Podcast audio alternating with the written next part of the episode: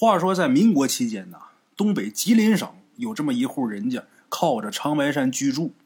这户人家姓什么呀？姓张。这家的男主人呢是个商人，做什么买卖呢？常年经营皮货生意。什么是皮货生意啊？就是从山里边收一些动物的毛啊、皮子啊，到外边城市里边去贩卖，倒腾皮货。当时是正值民国，战乱频频，民生多艰，普通人家啊能维持糊口就已经不容易了。可是这老张啊，凭借这门子生意，把这家。愣给操持成殷实之家了，过得还挺富裕。哎，这老张啊，早年父母双亡，家里边呢就一个发妻，俩人结婚很多年呢，一直也没孩子。有这么一年冬至，老张赶着骡子车贩货回来，当天是天降大雪，四野苍茫，群山肃染，天地一片白。这骡子车拉着老张。晃晃悠悠的在乡间小道上慢慢的行进。路过有这么一处山坳的时候啊，这车的轱辘啊，好像是碾着石头了，被卡死了。突然走不了了。老张这时候心里边啊挺着急的，这么大的雪，耽误了行程，恐怕就得露宿荒野了呀。这天那可要了命了。赶紧下车看。老张下车。看这车轱辘啊，陷到这雪里边得有一尺多。老张把这重重积雪给扒开，扒到最后也没看见石头，石头是没见着，但是却见着一只苍白的手，死死的抓着这车轮子。这老张啊，咱说那也是走过南闯过北，火车道上压过腿的主，见多识广。看见这只手啊，心里边虽然一颤，但是也没惊慌。老张顺着这只手。清理附近的积雪，这积雪之下是一个年轻貌美的一具女尸。哎，这女的呀，面容清丽，肤若凝脂，面色当中有一种勾魂的惨白。这个白呀，不吓人，勾魂摄魄。哎，一看这情况，老张心想啊，这女的肯定是路经此处，突然遭遇大雪。所以饥寒交迫死这儿了。想了想，又看了看，老张拱拱手，对这女尸说：“姑娘心思，张某已知。既然在此处路遇张某，张某必定不会让姑娘暴尸荒野。姑娘撒手吧。”哎，说来也巧，话音刚落，就见那只紧紧攥着车轮的手松开了。话刚说完，这手就撒开了。老张把这姑娘的尸体呀扛上自己的骡子车，一路无事。天快黑了，老张到家。老张到家的时候啊，老张媳妇儿早就已经在门口等着呢，知道他今天能回来，所以早早的就在外边等着，等一下午了。老张到家之后，先把这个事儿道上怎么怎么碰见这女的的事儿告诉自己媳妇儿了。然后告诉自己媳妇儿准备酒肉，随后祭祀。自己呢带上工具到后山找一处积穴，把这姑娘啊给她安葬了。哎，就这样，老张上山去挖坑，他媳妇儿呢出去买酒买肉。他媳妇买酒买肉回来的时候，老张还没回来呢。他媳妇回到家呀，就发现这女尸这脸色呀由清白慢慢慢慢开始变红润了，这胸口啊。也有点热乎气了，而且这鼻翼之间呢，还微微的动呢，气若游丝。老张他媳妇也是一善良之人呐，想了半天，心想这姑娘是不是没死啊？一想到这儿，他媳妇一拍大腿，赶紧的烧火，烧热水，把水给烧热之后，蒯出来，来回遮一遮，遮温乎了，不烫了。又给这姑娘给灌进去了，之后悉心照料，这姑娘居然活过来了。哎，这姑娘醒之前，老张也回来了，没多大会儿，这姑娘就醒过来。醒过来之后，这姑娘自己说，她是某某某县某某某村的人，闺名呢叫桂英，哎，就是在家里边爹妈管她叫桂英。今年二十岁，因为跟自己父母关系不好不和，所以想离开家去投奔故人，万没想到迷失在荒野之中，幸好被老张给救了。哎，打那以后啊，这桂英啊就在张家住下了，而且也没有要走的意思。桂英这姑娘啊，真不错。你是外边的农活，还是家里的家务？外边可务农，家里边可操持家。老张家在他的打理之下呀，焕然一新。这姑娘性格也好，看见人呐没说话先笑，没人不喜欢呢。再加上这姑娘长得漂亮，清新婉丽，别看就穿一身素布衣裳，这脑袋随便弄一棍一别，哎，也难掩她这个艳色，很漂亮。这张家这主人老张。桂英这一切，他可都看在眼里呀，心里边也高兴。这老张啊，就有纳桂英做妾的意思。哎，别人家日子过得不好，他们家的日子很殷实，有这条件。这个桂英也好，也漂亮，人也不错。老张就想啊，那当自己小妾。老张纳妾这个事儿啊，老张的发妻他媳妇儿坚决不允许。为什么呢？他媳妇儿心想啊。本来我跟我丈夫两个人感情很好，咱俩情深意重。这桂英突然间出现了，以桂英那财色，绝对不是我这乡间女子能比得了的。如果说我丈夫把她给收了房纳了妾了，将来人家俩恩恩爱爱，将来桂英再给我丈夫生个孩子，那还有我什么事儿？哎，她是不同意，但是她丈夫此意已决。老张这发妻也不敢说硬憋着，因为他俩结婚之后啊，这么多年了也没给老张家添个人丁，他自己也觉着理亏，所以呢，后面他就不反对了。虽然嘴上不反对了，但是老张这媳妇心里边对桂英始终是充满怨恨。这个咱也好理解，咱说这种事谁摊上啊谁都心烦，那没个不愿的。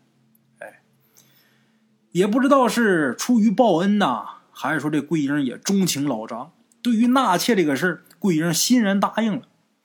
这桂英一答应，老张啊却有点犹豫了。为什么呢？因为看桂英长这模样，看人走那两步道，看人那言谈举止，就知道这不是小门小户家的姑娘。万一这桂英啊，要是哪个大户人家的千金小姐，纳妾做小，人家同不同意这事儿先不说。单单就是聘礼，老张就掏不起。你别看老张在普通老百姓这个堆里边，他们家过得算是好的，算是殷实的，但是真跟人家高门大户聘闺女，这聘礼钱他还真掏不起。哎，可是万没想到啊，这桂英啊，人家根本就不要聘礼。既然是跟自己父母闹矛盾的，结婚这个事儿，桂英也跟老张说了。就别告诉我父母二老了，咱也别大张旗鼓的，咱就私底下悄悄一办就得了。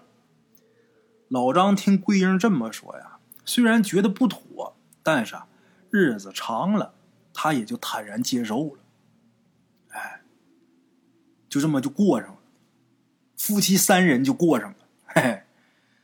话说第二年的春天，桂英这肚子微微隆起。大夫来给诊治，有喜了。老张这发妻呀，也趁此机会，让郎中给自己号号脉。你说我怎么就不怀孕呢？结果郎中这一号脉罢了，老张这发妻也怀孕了。老张这一妻一妾等于是一起怀的孕，双喜临门。哎，好事啊，天大的好事儿虽然都有身孕啊，可是打那以后，家里内外的杂物全都由桂英一个人打理。老张这发妻深居简出，衣食住行全都靠桂英一个人照料。因为人家是大奶奶呀，你是小妾呀，人是大你是小啊，得伺候着。过去有这规矩，哎，这个人家明媒正娶，正房正室。跟这个田房的小妾呀，她就是不同的身份，人家是妻，她是妾，哎，在过去那个年头，这也是情理之中。就这么的，又过了大半年，到了那一年的冬至。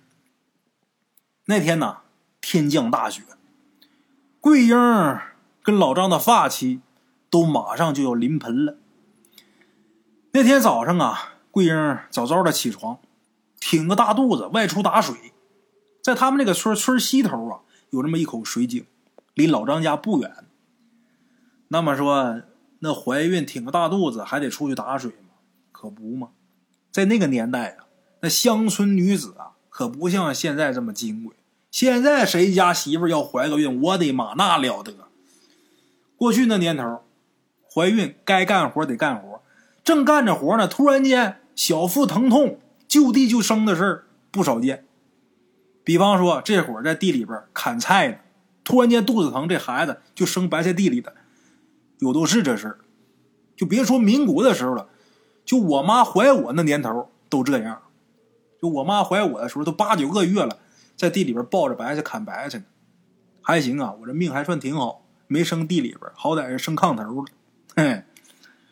那天，桂英拎着桶正要出门呢，就发现老张这个原配早早就在门口了。看见桂英之后啊，老张这发妻就说呀：“今天呐，下大雪，天冷路滑，妹妹啊，你身子也笨重，一个人拎水呀可能不方便。要不我跟你一起去，咱俩把水抬回来吧，这样你能轻巧点哎。后来呀，那天早晨发生什么事儿了，就没人知道了。只有几个村里的老百姓，早起的时候看见这雪地之中，从老张家到井口那足迹是两趟，可是打井那边回老张家，就变成一行足迹了。哎，当天夜里。老张发妻生下一男孩因为是在冬至这天生的嘛，所以给这孩子起个名就叫冬至。哎，从此以后啊，再也没有人见过桂英。这些个村民呢，也没人问过这姑娘哪儿去了，感觉好像这人呐从来就不存在似的。村里边唯一的变化呢，就是啊。这些个村民宁可绕远路，也绝对不会去村西边那口井里边打水了。哎，时光荏苒，岁月如梭，又过了一年光景，还是冬至那天。那天是老张儿子过生日，那一天艳阳高照，太阳特别好，村西面有一个打麦场。金黄色的这个麦秸垛呀，在这个打麦场中间堆得高高的。村里这些个妇女们呐，三三两两的靠在麦秸垛上晒太阳，有的呢做针线活，有的没事啊在那闲聊天，家长里短的，张家长李家短，嚼舌头；有的没事啊在那打打闹闹的。那天这小冬至啊，刚好满一周岁，老张他媳妇呢也带着小板凳到这打麦场，享受这难得的好时光啊。咱说这一岁的小孩啊，已经牙牙学语了。老张他媳妇呢，就逗自己这儿子小冬至，就说呀：“冬至啊，叫娘。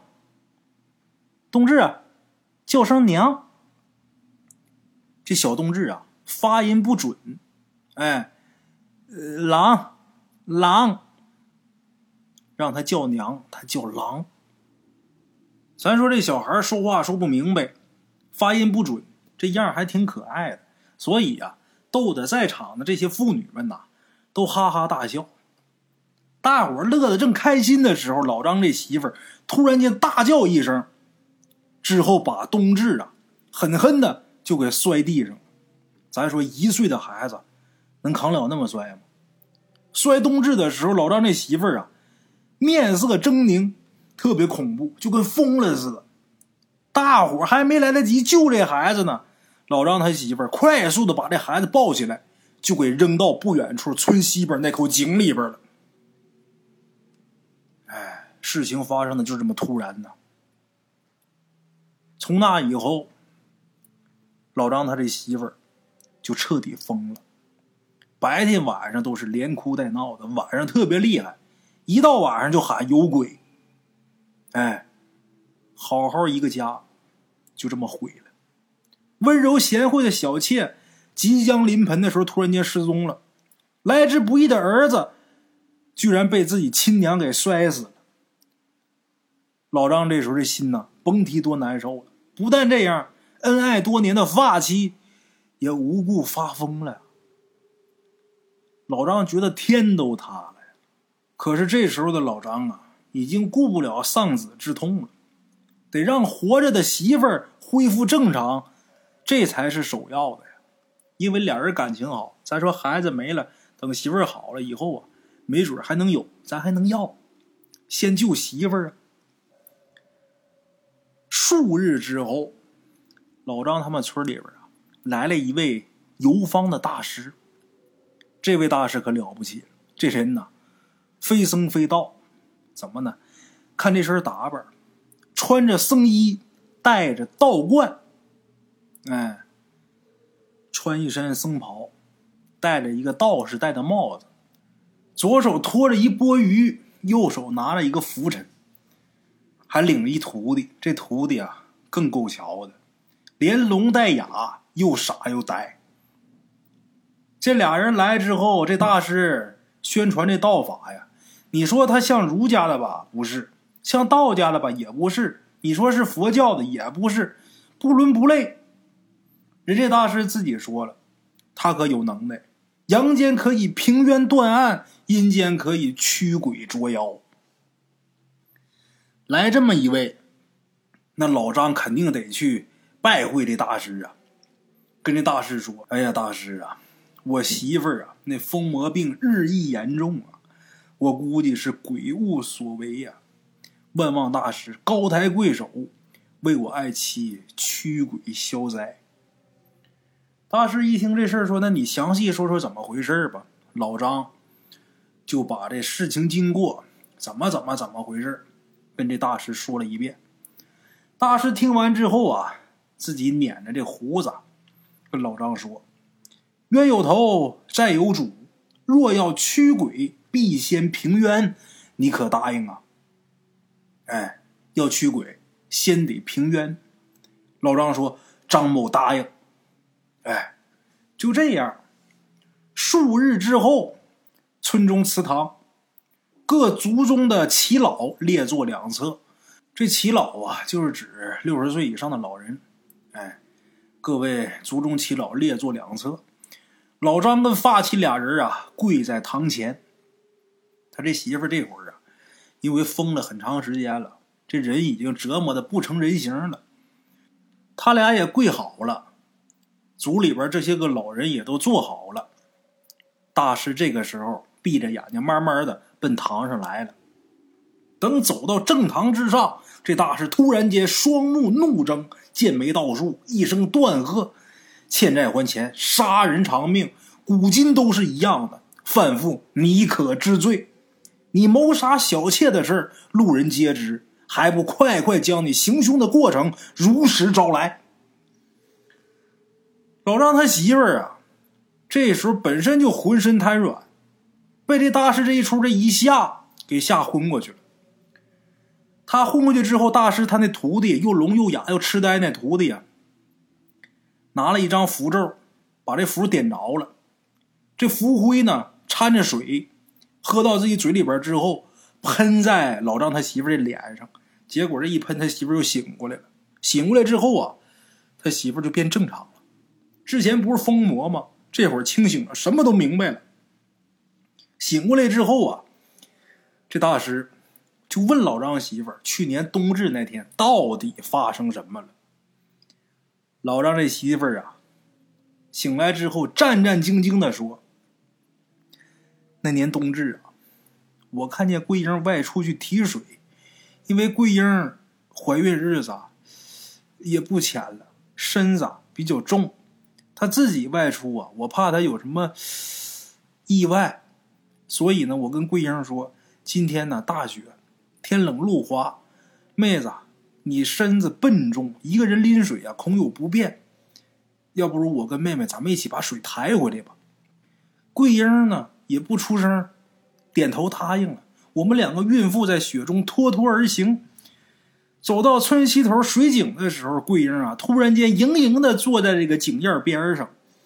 当时啊，天色还没大亮。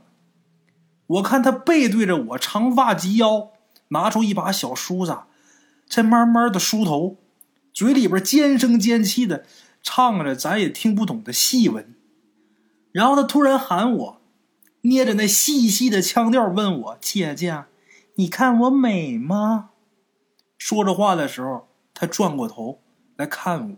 他的脑袋转过来的时候，我看见他那耳目鼻口全都扎满了细小的银针，两条血柱从他眼睛里边流出来，那血雾布满双面。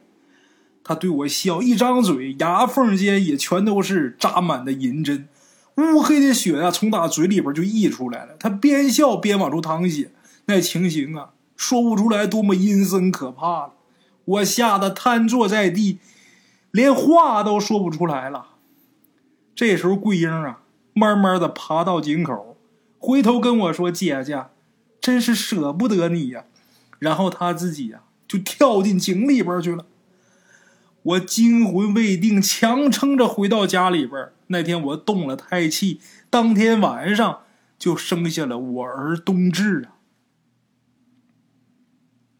老张他媳妇儿把这一番话说完之后。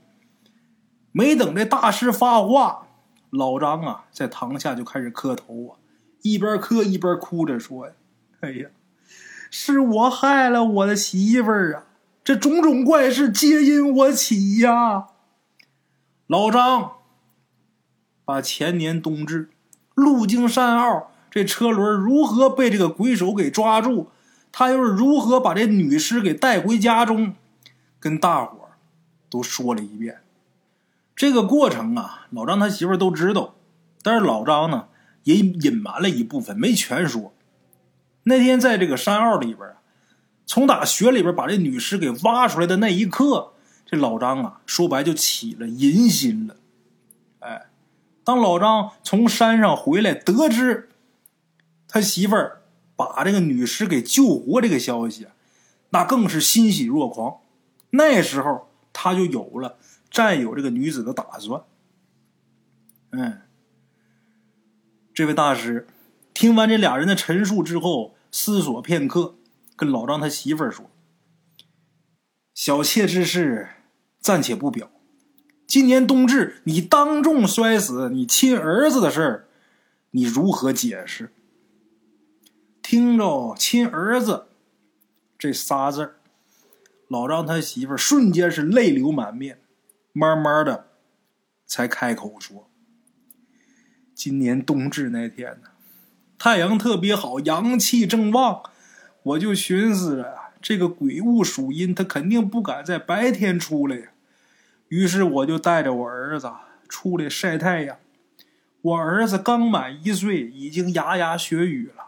我让冬至管我叫娘，冬至发音不准，大伙还哈哈笑。”正在大伙笑的时候，我发现冬至这个表情似笑非笑，悠悠的看着我，那眼神啊非常熟悉，可是我又想不起来是谁，绝对不是一个一岁小孩应该有的眼神后来我突然想到，这就是桂英的眼神啊！就这时候，冬至啊趴到我的耳边跟我说了一句：“姐姐，我是桂英，我好想你呀。”还是那种细细的腔调，每一个字都清晰无比呀！亏呀，他又回来了。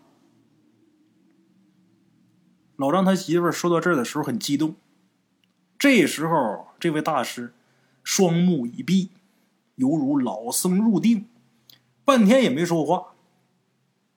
过了挺长时间，开口才说：“此事种种蹊跷。”皆因老张而起。那桂英本已冻毙荒野，阳寿已尽，此乃天数，不可为也。无奈他留恋阳世，不愿奔赴阴间，故而他用手抓住你的罗车。老张，你贪于他的美色，心生淫念，被他所感知，所以他化成厉鬼，被你带回家中。你明知阴间鬼物本不应该存于阳世，但是你贪图美色，纳她做妾，辜负了你发妻，你不顾天数，逆天而行，才致使你妻子疯魔，儿子暴毙。老张，你有如此不义之行，贫道掐算过，你命中当折寿十年。老张这时候啊，扑通一个头磕地上说呀：“小人甘愿受罚。”大师说呀：“理已经清楚了，冤已经平了，你妻子呢，罪是无辜，贫道当为他驱鬼消灾。”这时候老张问呐：“大师如何驱鬼呀？”这大师说呀：“治。”尊夫人疯魔之物乃是桂英的魂魄，她留恋阳世间不肯离去，所以附在你妻子身上。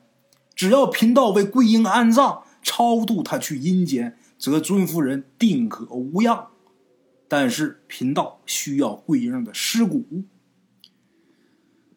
咱们说，如果要想要桂英的尸骨，就必须得有人跳入井中，用手去摸去。这个鬼呀，凶险无比，别说下井捞尸了，但是想想就不寒而栗。谁敢下去捞去？老张这时候说呀：“大师饶命啊！下井捞尸，小人着实不敢呐。”这大师说了：“不用施主下井，贫道自有良策。”哎，就这么的，又过了几天。数日之后，正午，阳光普照，正是一天当中阳气最旺的时候。村西头这井口周围呀，围了很多看热闹的村民。村民们也想知道这大师是怎么从打井里边把这尸体给捞上来的。可是呢，来了之后，发现这个大师啊，在这就是打坐、闭目养神，也不说话。过了好长时间，忽然间，这大师。用这个拂尘敲了一下那个钵盂，发出一声清亮的脆响。然后这大师说：“吉时已到。”就见这大师旁边那个聋哑徒弟啊，抓着这绳索跳到井里边。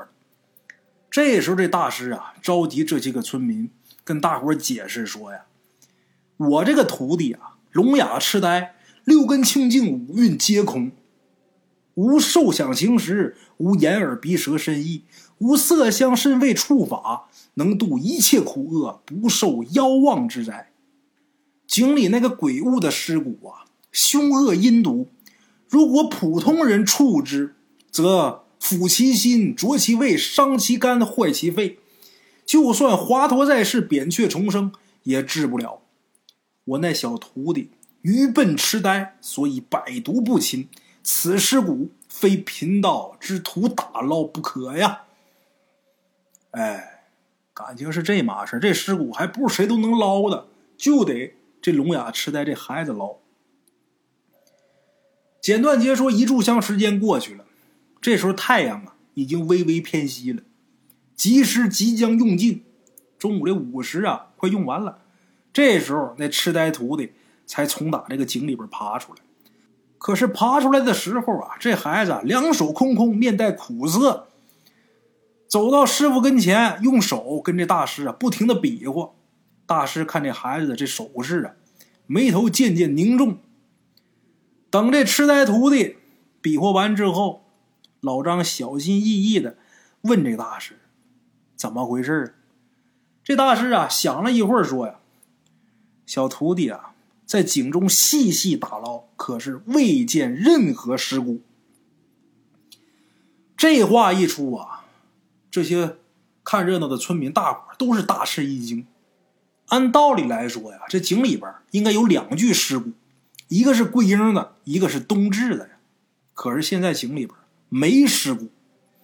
你要说这桂英她本来就是鬼，所以她跳井里之后没有尸骨，这也可以理解。那冬至呢？冬至难道说也不是人吗？这时候这大师说呀：“没想到这个鬼道行高深呐，已经不依附于尸骨了。没有尸骨，要想驱鬼呀，就难办了。”老张赶紧问那大师啊：“这如何是好啊？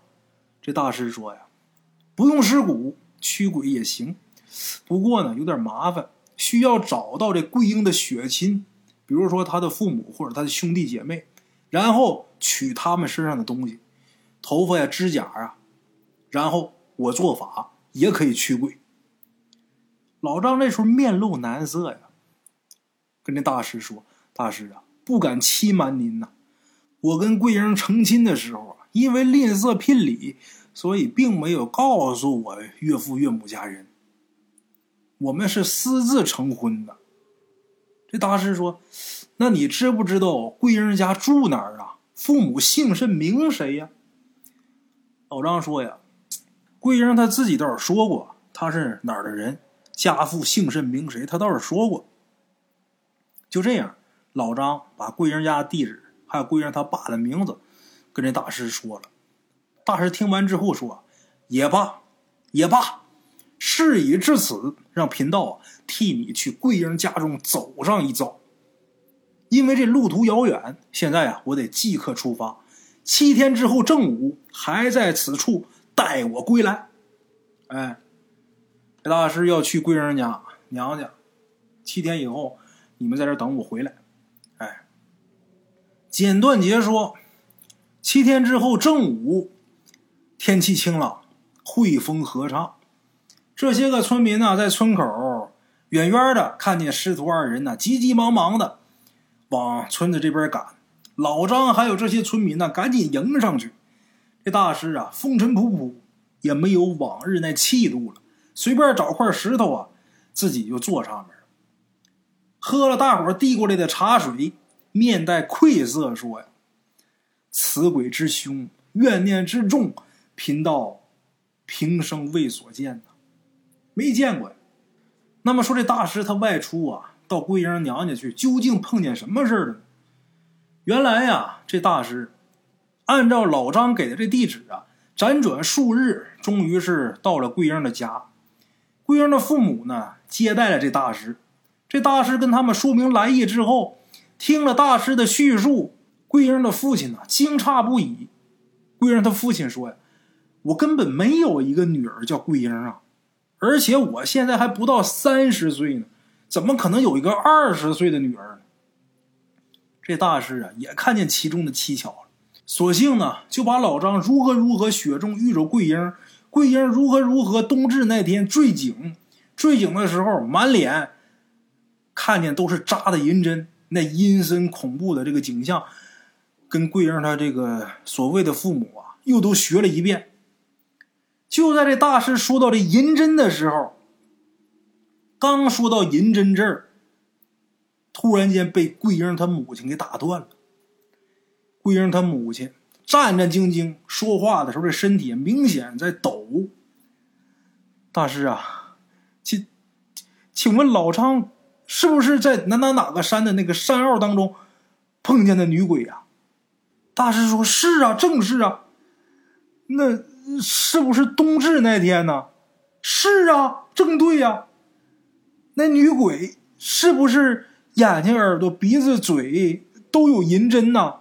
正是。这时候，桂英她母亲大叫一声，这人几乎就快昏过去了。都是我造的孽呀！孩子都是我害死的呀！不仅眼睛、鼻子、嘴有针，双手、双脚、舌头都被我扎满了针呐！话到此处的时候，桂英她父亲也明白一二了，安抚好自己媳妇儿这情绪之后，跟这大师解释说：“呀，四年前他媳妇儿啊，在冬至那天。”又生下一个女婴，在此之前呢，他们家已经有仨女孩了。过去人讲究不孝有三，无后为大呀。于是呢，他媳妇儿就在当天生下这第四个孩子冬至那天，这孩子刚落草那天，用这个银针把这孩子给扎死，然后呢，就给扔在某某某山的那个山坳里边。虽然桂英他父亲这话没说全，但是大师啊，这时候也明白了。虐杀女婴这种事儿啊，过去那年头啊，不少见。这大师呢也没少听说。按照民间迷信的说法啊，一个女人要是生女儿的话，就是有将要托生成女人的这魂魄投胎，所以呢才生女儿。如果一个女的呀一直生女儿，下一胎不想再生女儿的话，就得把这次生的女婴用极其残忍的方式给虐待致死，然后暴食荒野，让野狗啃食。这样呢，下一胎要托生成女儿的那魂魄呀，因为害怕，害怕生下来就被虐杀，他就不敢投胎。这样的话就不会再生女儿了，就会生儿子了。这是迷信的说法。他说过去啊，这种老令害死多少姑娘啊！因为这个女婴她是被虐杀的，还是被自己亲生父母给虐杀的，所以这怨气极重。为了防止这个女婴再次投胎报复，所以呢，父母会用针把这个婴儿的眼睛、鼻子、嘴等一切感觉给他封印了，让他永远不得转世投胎。老张遇见的桂英，就是这家四年前冬至的时候被虐杀的那个女婴。事已至此啊，大师也明白了。也不用在他们家多待了，再不走啊，恐怕主人就得下逐客令了。至于说跟他们要头发、指甲什么这些驱鬼的东西啊，也没有意义了，也用不成了。因为这女鬼最恨的恐怕就是她的父母了。对于桂英来说，他们还算什么血亲呢？要也没用了。就这样，大师在众村民的簇拥下，讲完了所有的见闻。大伙听完之后都是唏嘘不已呀。这时候老张说呀：“嗨，桂英说他跟父母闹矛盾，我以为就是跟他父母不和睦呢，没想到是这样。那大师啊，你说这桂英她是生下来当天不到一天就被他父母给杀了，那他哪来的名字？他怎么叫的桂英呢？”这大师说呀。什么桂英啊？你想想啊，桂英、桂英这俩字，跟哪俩字很像啊？大伙儿一想，都拍大腿。什么桂英啊？那是鬼婴，小鬼的鬼婴儿的婴，鬼婴啊！老张一听见“鬼婴”俩字啊，感觉到后背一阵发凉啊。老张说呀。鬼婴鬼婴啊，那难道冬至他也是？大师这时候说呀，正是此意。老张啊，你想过没有？你媳妇儿多年都没有怀过孕，为什么这女鬼到了你家以后，尊夫人便有了身孕呢？你有没有想过，为什么去年冬至的时候，这女鬼坠井那天，就是你们家那男婴冬至出生的时候？你想没想过？那天，贫道的徒弟下井打捞那尸骨，不仅没有女鬼的尸骨，连你儿冬至的尸骨也没有。这时候老张想明白了，低头掩面要哭。大师说呀：“桂英就是鬼婴。去年冬至的时候，桂英跳到井里边，那只不过是表面的现象。”实际是附在你妻子的腹中，变成你而冬至，又生下来了。桂英就是冬至，桂英跟冬至都不是人。你命中无子，你妻子有孕，那也是女鬼作祟罢了。不过这个女鬼啊，也着实可怜，来阳世被父母虐杀而不得，去阴间被父母封印而不能。无家可回，无处可去，被父母嫌弃，被野狗欺凌。只有你老张对他心生爱慕，也难怪他对你一见倾情。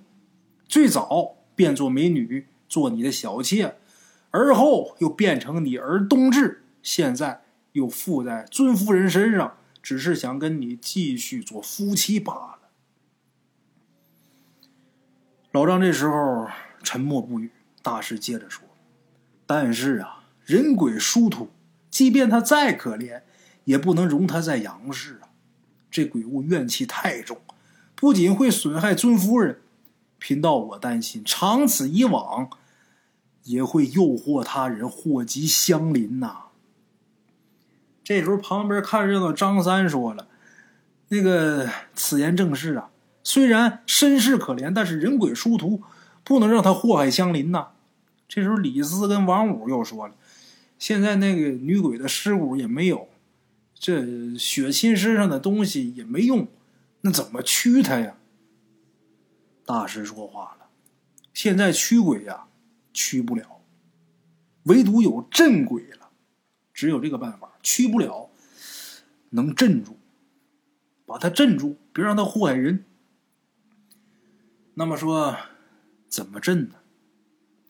盖佛塔，在那井上盖佛塔。几个月以后，在村西口那口井上。”这些个村民集资建成了一座十三层的琉璃佛塔。按照大师的说法，极其凶恶、无法驱赶的鬼，唯有用佛塔镇之，让永世不得超生、不入轮回才行。这招啊，说白了也挺残忍的，但是好歹他不祸害人类。后来呀，日军侵华。那小村子呢，不幸成为了某次战斗的战场，村民呢都跑光了，老张一家呢也不例外，也都跑了。再到后来，这村子彻底就荒废了。哎，好了啊，各位老铁，咱们今天这故事啊就先说到这儿，下期见。边的茶楼，人影错落，用声音细说神鬼妖狐。用音频启迪人生，欢迎收听《大圣鬼话》。Hello，大家好，我是主播孙宇。现在吃完了饭，然后就回到自己的课室上啊。喜马拉雅、百度搜索“大圣鬼话”，跟孙宇、孙大圣一起探索另一个世界。那天山女子独守空城，感谢鬼友们，感谢鬼友们，感谢鬼友们一路陪伴。大圣鬼话，见字如面。欲知后事如何，且听我下回分。